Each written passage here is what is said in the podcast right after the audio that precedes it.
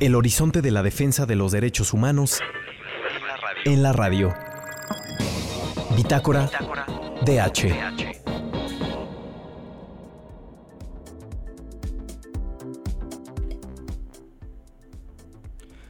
Bienvenidos de nueva cuenta a este programa de Derechos Humanos, Bitácora DH.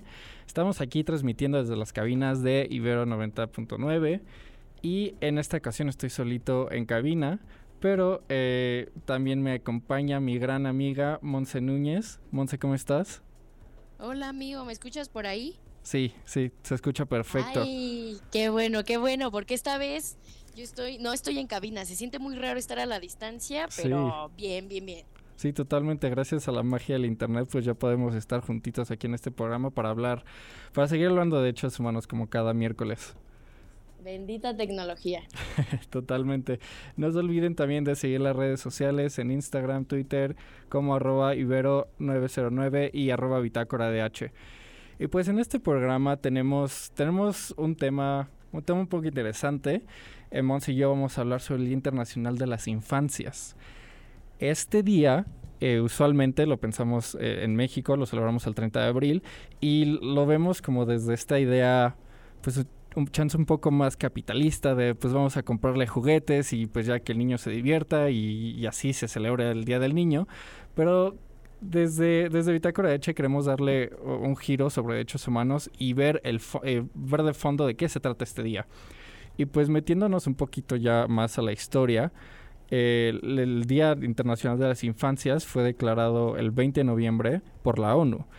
Se escogió el 20 de noviembre porque en ese día también se aprobó la Declaración de Derechos del Niño y la Convención sobre los Derechos del Niño. Pero sin embargo, cada país ha decidido pues qué día le designa para celebrar las infancias, como en México, pues escogimos el 30 de abril. El objetivo de este día es reconocer la importancia de las infancias, así como los derechos que tienen estos menores de edad. Y desde el desde 1924 es que en México se empieza a celebrar el cada, cada 30 de abril. Claro, amigo, me da muchísimo gusto compartir este espacio. Ya tenía ratito que no salíamos juntos. Y pues fíjate que estás tocando un tema súper, súper, súper interesante, porque el 30 de abril, pues podría pasar como, ah, sí, el Día del Niño, la niña, las infancias, las niñes pero creo que es un tema que da para mucho más y que justo lo podemos analizar desde la perspectiva de los derechos humanos. Ahorita creo que nos estabas mencionando un par de cosas súper, súper importantes en donde si bien pues, diferentes países tienen diferentes fechas, creo que el trasfondo es, es lo más importante, que es la visibilización y el reconocimiento de la importancia de las infancias y su aporte que tienen en la sociedad. Y nada más como para clarificar, y yo creo que aquí vamos a citar a UNICEF, eh, que es el Fondo de las Naciones Unidas para la Infancia, justamente en donde ellos, ellos designan que el desarrollo de la infancia va de los 6 a los 13 años de edad. Esta etapa es crucial y es clave para la consolidación de pues capacidades físicas e intelectuales y para la socialización con demás personas y cuando es ahí en ese momento en donde formamos pues una identidad y una autoestima. Entonces creo que no está de más y creo que lo llevaremos aquí a lo largo del programa, esta parte de que la etapa de la niñez es súper importante porque pues ahí se consolidan varios elementos de lo que somos nosotros, nosotras, nosotres como adultos. Claro, y creo como también usualmente cuando hablamos del, Día del Niño, el Día de las Infancias, lo vemos desde pues un sentido más como adultocentrista, en donde pues le quitamos esta, esta calidad de que pues también son ciudadanos mexicanos que también tienen derechos y pues los vemos más como dependientes de, de los adultos. Y justo en el contexto ya mexicano, eh, algo muy importante es que el Estado lo reconoce como personas eh, a derechos y eh, la Comisión Nacional de Derechos Humanos, la CNDH de, México, nos dice que existen ocho, ocho, derechos que son fundamentales para las infancias, que pues muchas veces ya, ya lo hemos escuchado, que es lo, básico, que es el derecho a la vida, la educación, la alimentación, la salud, el agua, la identidad, la libertad y al último la protección. Y pues de ahí queda reflexionar, ¿no? Cuánto cómo las infancias en México están protegidas estos eh, con estos derechos y realmente cada cuando pues podemos observar que estos se están cumpliendo.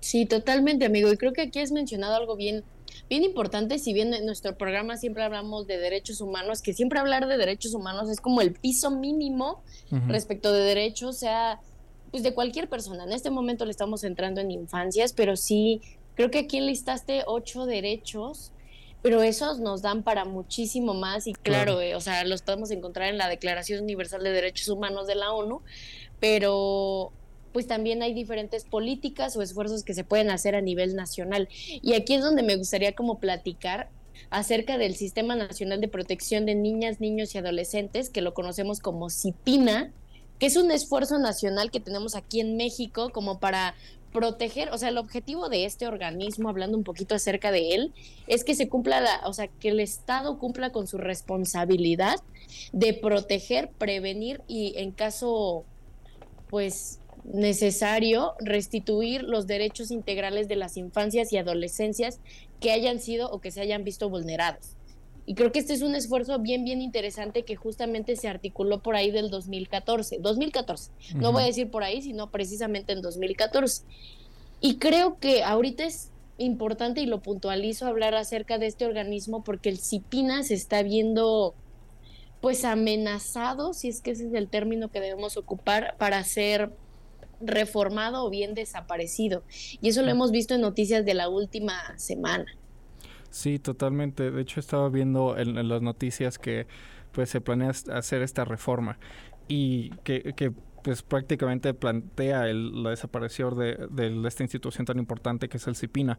Y es, es importante recordar cómo en el 2018, cuando el actual presidente estaba, estaba siendo pues candidato, se reunió con, con las otras personas que, que también fueron candidatos, Anaya, este, y todos los demás, sí, se reunieron con 100 organizaciones de la sociedad civil para firmar nueve puntos que atendían a los derechos de las infancias en el país. Y entre esos, entre esos nueve puntos eh, decían que se iban a comprometer para el fortalecimiento institucional y la participación de, eh, de la sociedad civil en los derechos de las infancias.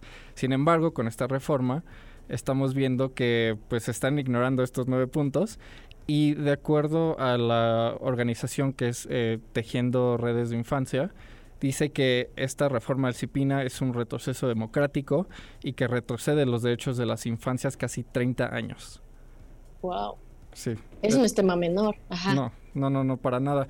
Y el hacer esta debilitación institucional hacia los derechos de las infancias, pues es, es bastante grave especialmente cuando reflexionamos sobre las vulnerabilidades que, tienen en nuestro país, en México.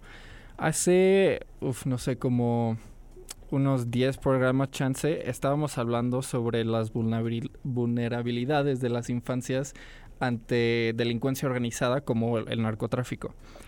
Y en ese programa leímos un reporte de una organización que es eh, Redim, es la Red por los Derechos de la Infancia en México, y les invito a todas las personas que, que, nos están escuchando en la audiencia a que lo lean y que se, eh, echen una vuelta a, las, a las investigaciones del Redim, porque nos, nos cuentan cómo en México los grupos de delincuencia ocupan a las infancias, especialmente a niños, como un canvas en blanco en donde pues ven que no están maleados, que pueden infiltrarse y les pueden manipular completamente la mente para anexarlos a sus, eh, a sus cuerpos de delincuencia y de ahí moldearlos para crear al final un sicario.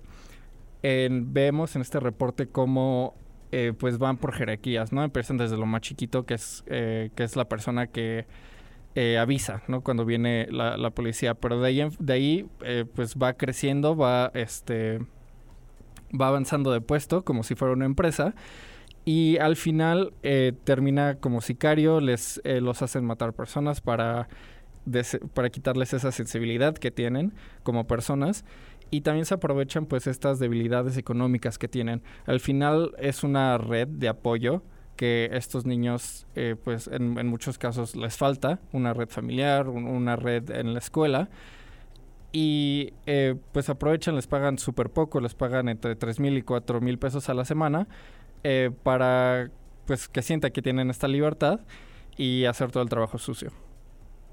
Guau, amigo, lo que comentas es sumamente fuerte porque, o sea, pasamos de este tema de que, ok, nacionalmente tenemos el Día eh, Internacional del Niño, la Niña, las Infancias, Y, y, y, o sea, como un sujeto que evidentemente es sujeto de derechos y que está en una etapa crucial para el desarrollo de su persona y en donde nos imaginaríamos todo lo bonito que tendría que estar viviendo, experimentando, compartiendo, etcétera, etcétera, etcétera.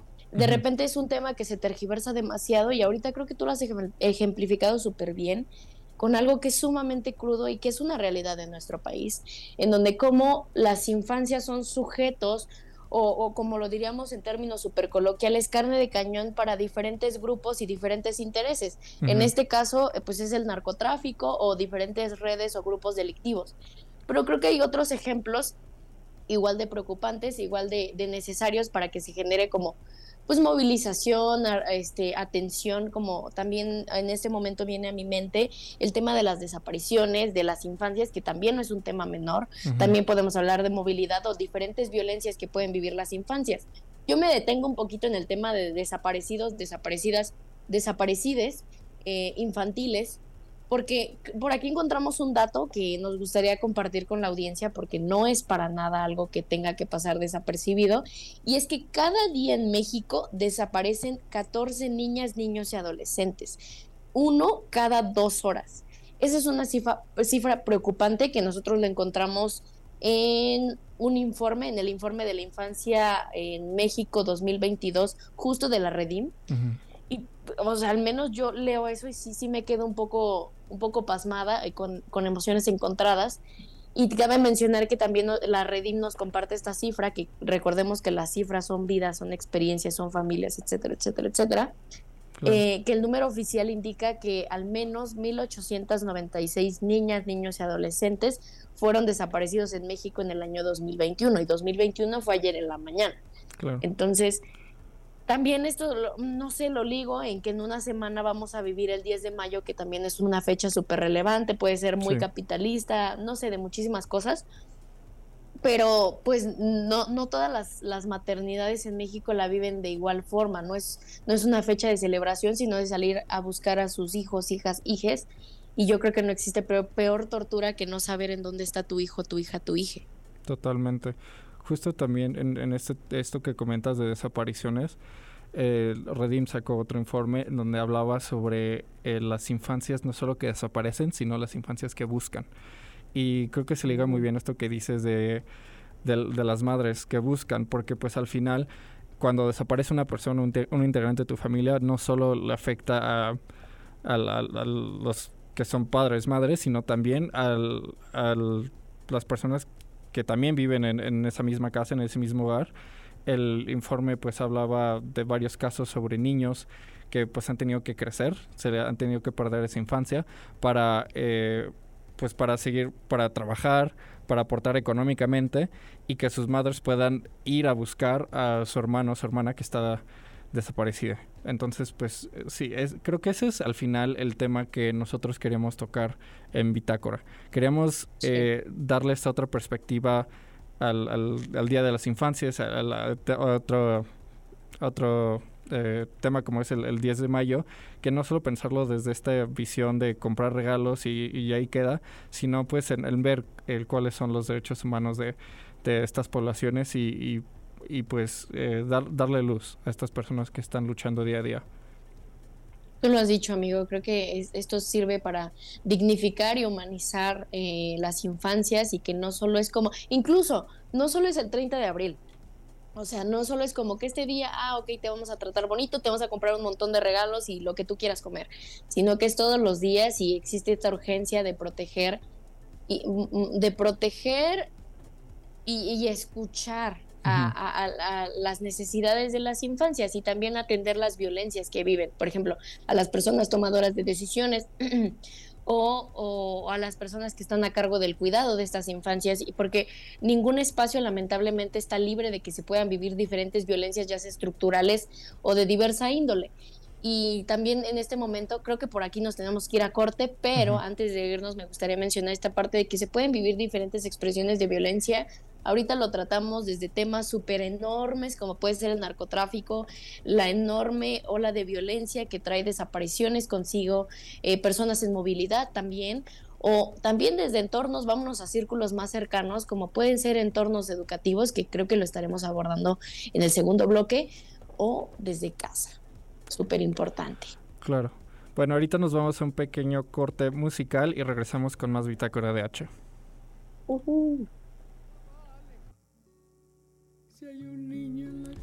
Estamos de regreso en su programa de Derechos Humanos Bitácora DH. Recuerden que nos pueden seguir en redes sociales, por ejemplo en Twitter nos encuentran como arroba Bitácora DH y a la estación la encuentran como arroba Ibero99FM.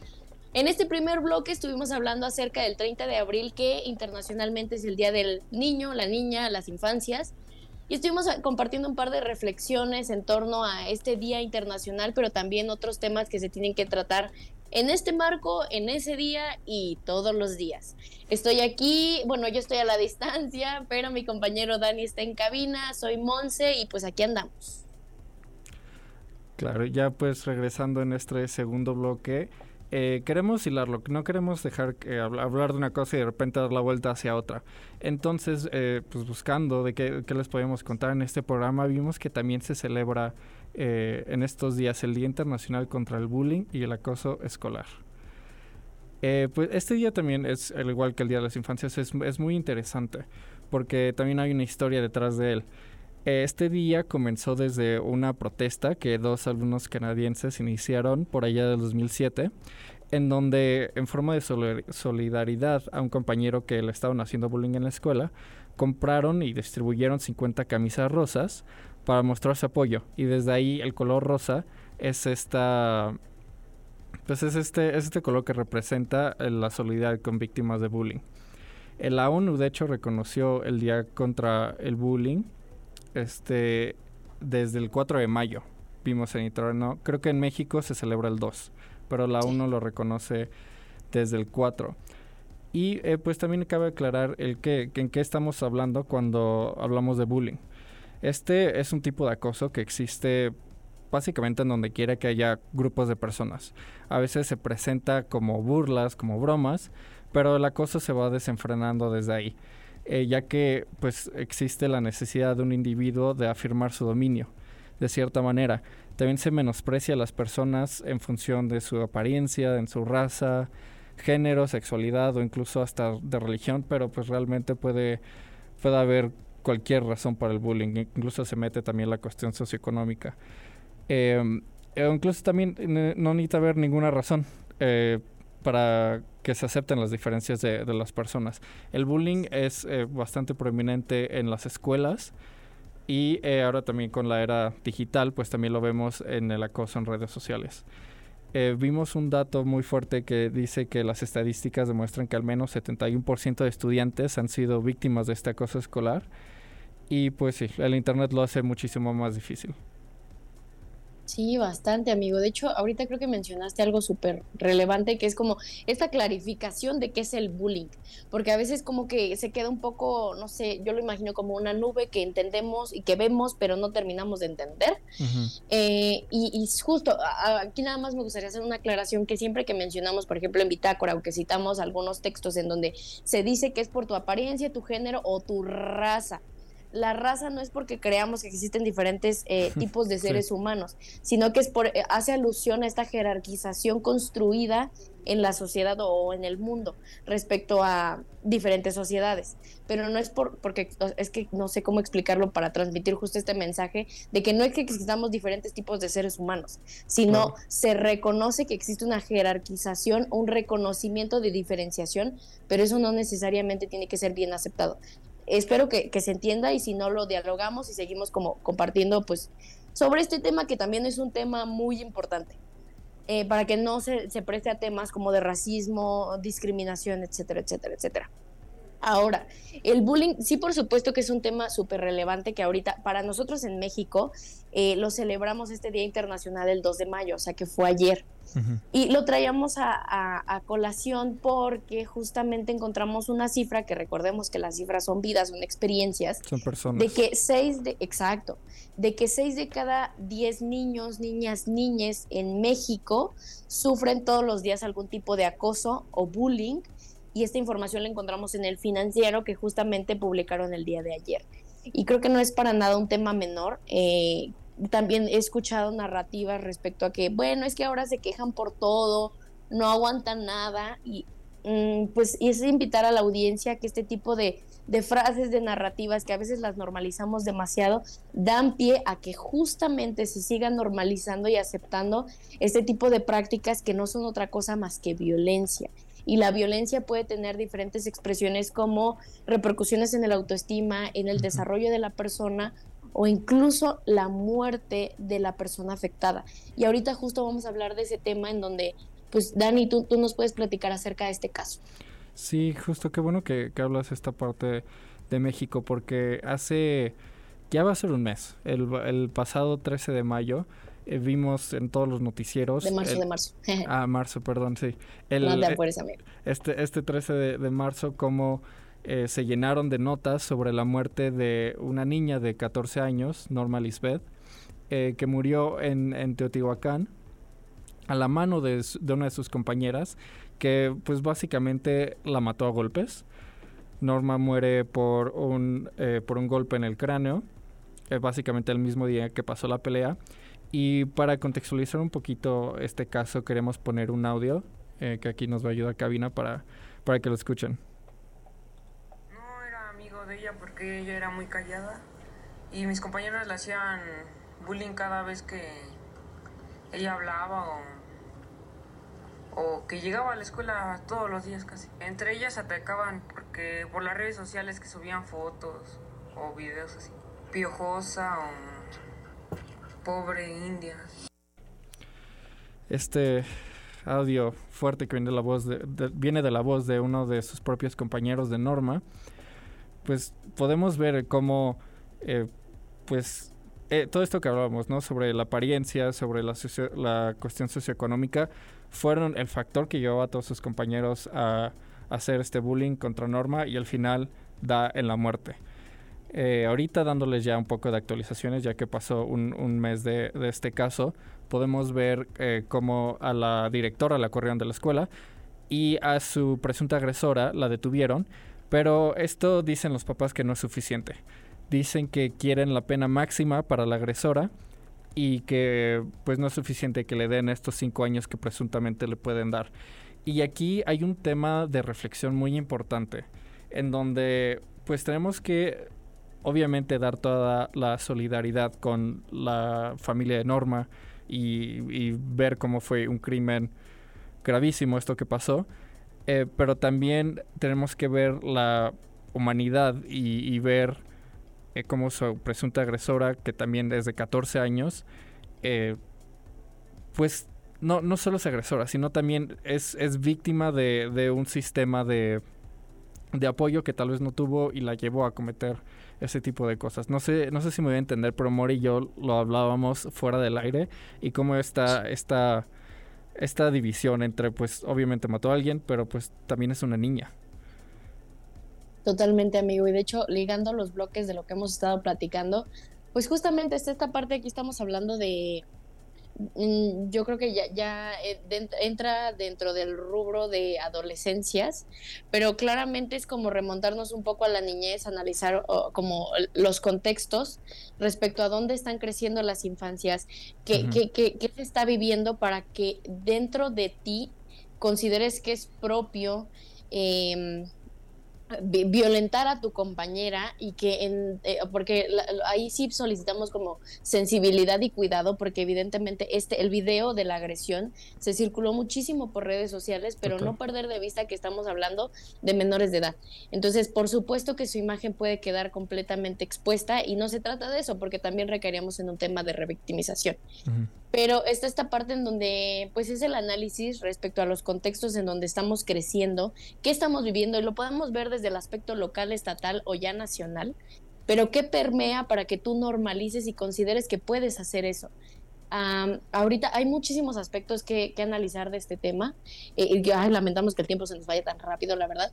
Pero pues es esta parte en donde, híjole, ah, ¿cómo, cómo, cómo transmitir el mensaje? Eh, eh también eh, la persona agresora, en este caso una compañera, pues también necesita un trato de derechos y con perspectiva de derechos humanos, porque es una persona que en este caso no sabemos su grado de conciencia, no sabemos el entorno en el que creció, no sabemos qué tan presentes estén los padres, no sabemos la condición incluso socioeconómica, no sabemos si tenemos una paternidad, una maternidad presente o que sea una persona que está desarrollándose eh, en completa soledad. Y también pues eso es preocupante. No sé, hay muchas reflexiones en torno a, las penas. Creo que ahorita la postura de la familia y quién somos nosotros, nosotras, nosotros para decirles que no soliciten medidas bastante fuertes punitivamente. Porque quién somos para decirles que es reparación y que no, pero sí también hacemos un llamado a la sensibilidad, eh, a tratar estos temas con, con cuidado y comentar que pues estamos hablando del futuro de una persona que pues cometió un error que pues lamentablemente recayó en que su compañera falleciera. Eh, no lo sé, es un tema sumamente complejo y que claro, creo que el mensaje aquí es que el bullying tiene diferentes consecuencias y, y, nada más me gustaría compartir con la audiencia esta parte de que, y es una reflexión muy personal, respecto a si dejamos de normalizar temas como los apodos, los chistes, que no sería bullying. Ahí lo dejo. Claro. Muchas gracias, More. La verdad es que sí, tendríamos que tener muchísimo más tiempo para hablar de todas las cosas que queremos mencionar. Únicamente les quiero dejar a personas que nos están escuchando y tal vez llegaran a ser educadores en, en primarias, secundarias, universidades que hay un, eh, hay un documento muy interesante de la UNESCO, que es un taller de sensibilización para la prevención del bullying, específicamente homofóbico y transfóbico. Eh, está eh, disponible en internet y lo pueden descargar y les da paso a paso de cómo crear este taller de sensibilización junto con pues, las personas que están educando. Esto pues me parece muy importante, pero a toda nuestra audiencia, muchísimas gracias por escucharnos. Otro miércoles más. More, gracias por unirnos aunque sea a distancia. Y te queremos, Muchísimas gracias a ti, amigo. Claro, muchas gracias por escucharnos y nos vemos el siguiente miércoles.